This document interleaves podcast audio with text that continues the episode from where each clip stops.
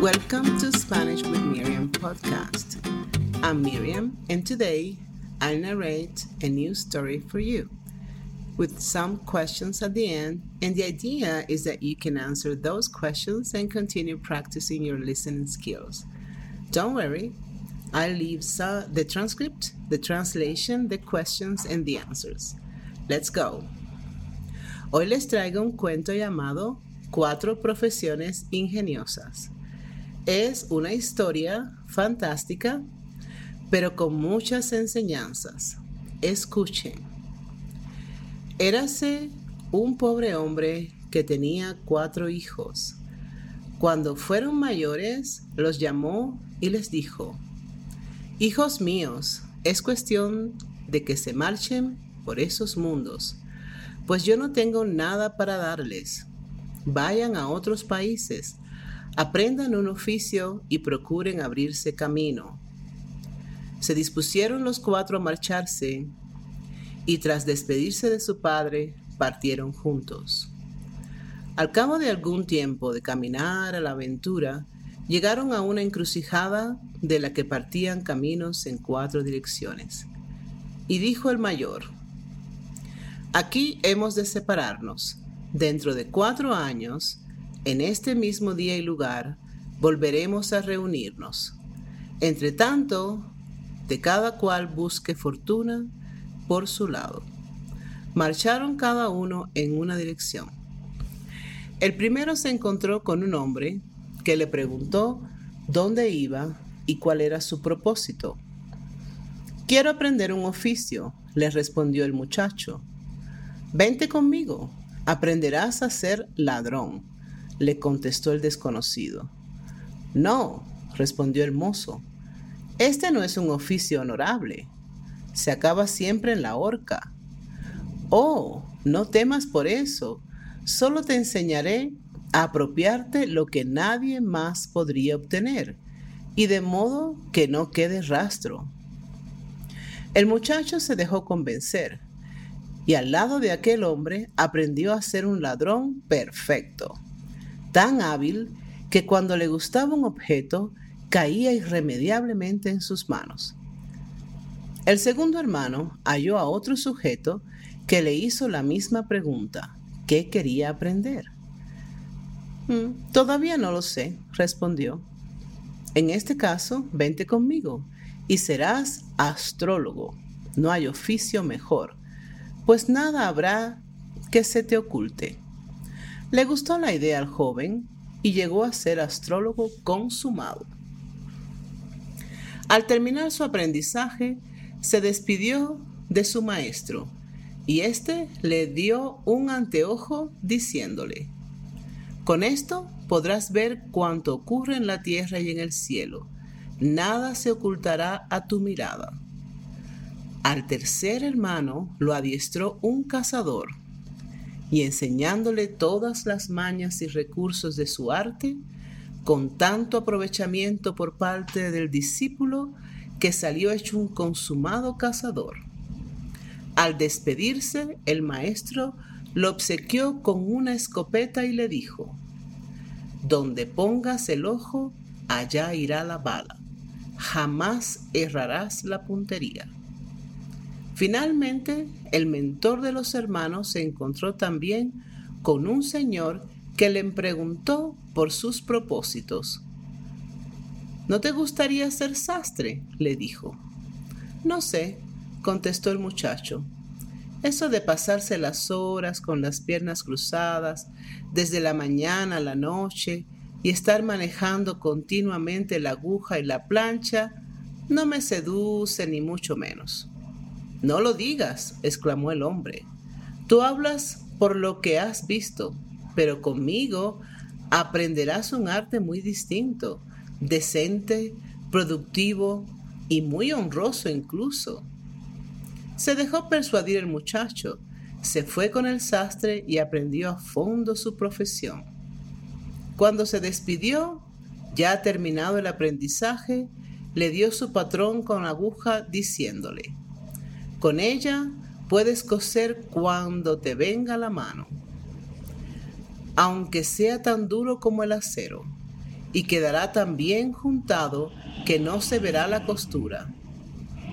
Cuando ya hubieron transcurrido los cuatro años convenidos, los cuatro hermanos volvieron a encontrarse en el mismo lugar en que se habían separado, y después de abrazarse y besarse, regresaron a la casa paterna.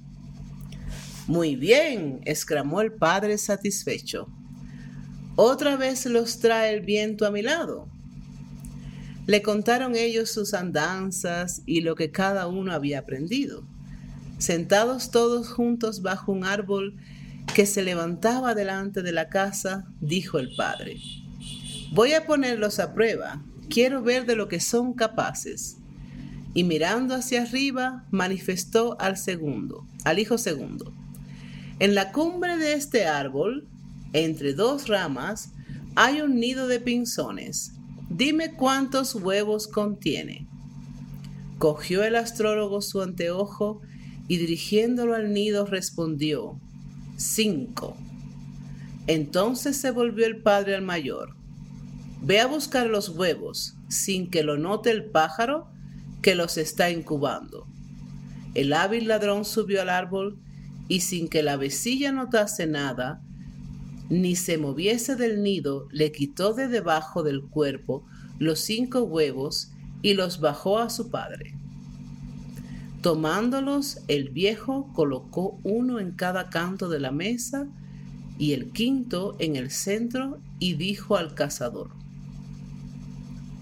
de un solo disparo has de partir en dos los cinco huevos. El mozo se echó la escopeta a la cara, disparó y partió por la mitad los cinco huevos de un solo tiro. Por lo visto, usaba una pólvora capaz de dar la vuelta a la esquina. Hmm, ahora te toca a ti, dijo el padre al hijo menor. Vas a cocer los huevos y hasta los polluelos que hay dentro de tal forma que no se vean los efectos del disparo. Sacó el sastre su aguja y procedió a coser tal como su padre le pedía.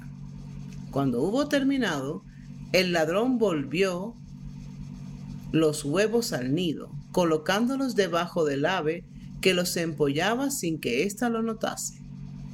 Y a los pocos días nacieron los pequeños con una tirita roja alrededor del cuello por donde los cosiera el sastre. Está bien, dijo el viejo a sus hijos. Tengo que felicitarlos por su éxito. Han empleado bien el tiempo aprendiendo cosas provechosas. Y no sabría a cuál de los cuatro dar la preferencia. Esto se verá en cuanto se presente una ocasión de aplicar sus artes. Poco tiempo después se produjo un gran revuelo en el país, pues un dragón había raptado a la hija del rey.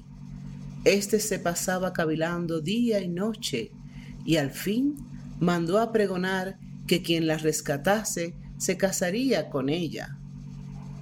Dijeron entonces los hermanos, he aquí una oportunidad de distinguirnos y se propusieron partir juntos a liberar a la princesa.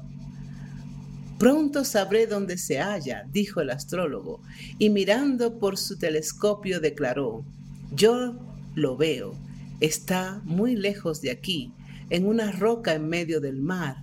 A su lado hay un dragón que la guarda. Se presentó al rey, le pidió un barco para él y sus hermanos, y los cuatro se hicieron a la mar con rumbo a la roca. Al llegar a ella, vieron a la hija del rey con el dragón dormido en el regazo. Dijo el cazador, no puedo disparar, pues mataría también a la princesa. Voy a intervenir yo, anunció el, el ladrón. Y deslizándose hasta el lugar, se llevó a la doncella con tanta ligereza y agilidad que el monstruo no se dio cuenta de nada y siguió roncando. Contentísimos corrieron a embarcar de nuevo y zarparon sin pérdida de tiempo. Pero el dragón, que al despertar no había encontrado a la princesa, salió furioso en su persecución, surcando los aires con terrorífico resoplido. Cuando volaba ya sobre el barco y se disponía a precipitarse sobre él, apuntándole el cazador con la escopeta, disparó una bala que le atravesó el corazón. Cayó muerto el monstruo, pero era tan enorme que al desplomarse sobre el navío lo destrozó completamente. Los náufragos pudieron aferrarse a unas tablas y quedaron flotando en la superficie de las olas, en situación apuradísima. Mas el sastre, ni corto ni perezoso, sacando su aguja maravillosa, hilvanó las tablas a toda prisa, con unas puntadas, y desde ellas pescó todas las piezas del barco, cosiéndolas con tanta perfección que al poco rato la nave volvía a hallarse en condiciones de navegar, y los hermanos pudieron arribar felizmente a su patria. El rey sintió una inmensa alegría de volver a ver a su hija y dijo a los cuatro hermanos, uno de ustedes ha de recibirla por esposa. Decidan quién ha de ser. Se suscitó entonces una viva disputa entre ellos, pues cada uno alegaba sus derechos. Decía el astrólogo, si yo no hubiese descubierto a la princesa, de nada habrían servido sus artes, por tanto, me pertenece a mí. El ladrón observaba. ¿De qué habría servido descubrirla si yo no la hubiese sacado de entre las garras del ladrón? Mía es, pues. Y el cazador. La princesa y todos ustedes hubieran sido destrozados por el monstruo. Mi bala los libró de sus garras. En consecuencia, es a mí a quien corresponde. Y el sastre, a su vez, y si yo, con mi arte, no hubiese recompuesto el barco, todos habríamos muerto ahogados. Por tanto, es mía. Intervino entonces el rey. Todos tienen igual derecho, pero como la princesa no puede ser de todos, no será de ninguno. En cambio, daré a cada cual una parte del reino en compensación.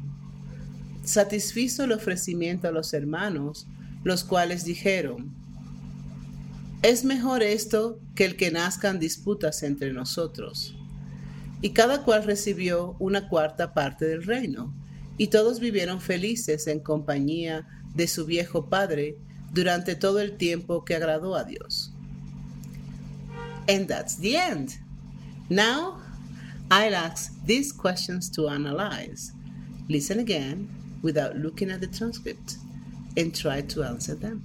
Later, listen again together with the transcript and see what the words or phrases you didn't or you couldn't understand are. Was it because you didn't know them or because of the words blendings? So, listen to the questions. Uno. ¿Quiénes son los protagonistas de la historia? Dos. ¿Cuáles fueron las profesiones que aprendieron? 3. ¿Qué pudieron hacer con estas profesiones ante el rey? 4. ¿Cuál fue el resultado de sus hazañas? 5. ¿Cómo termina el cuento?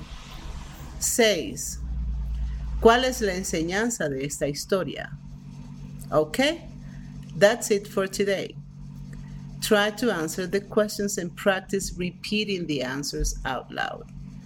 I leave the translation and possible answers below. If you have any questions or if you want more exercises to practice further, please go to my website, miriamhidalgo.net. Wait for more beautiful stories. Hasta pronto, su amiga Miriam.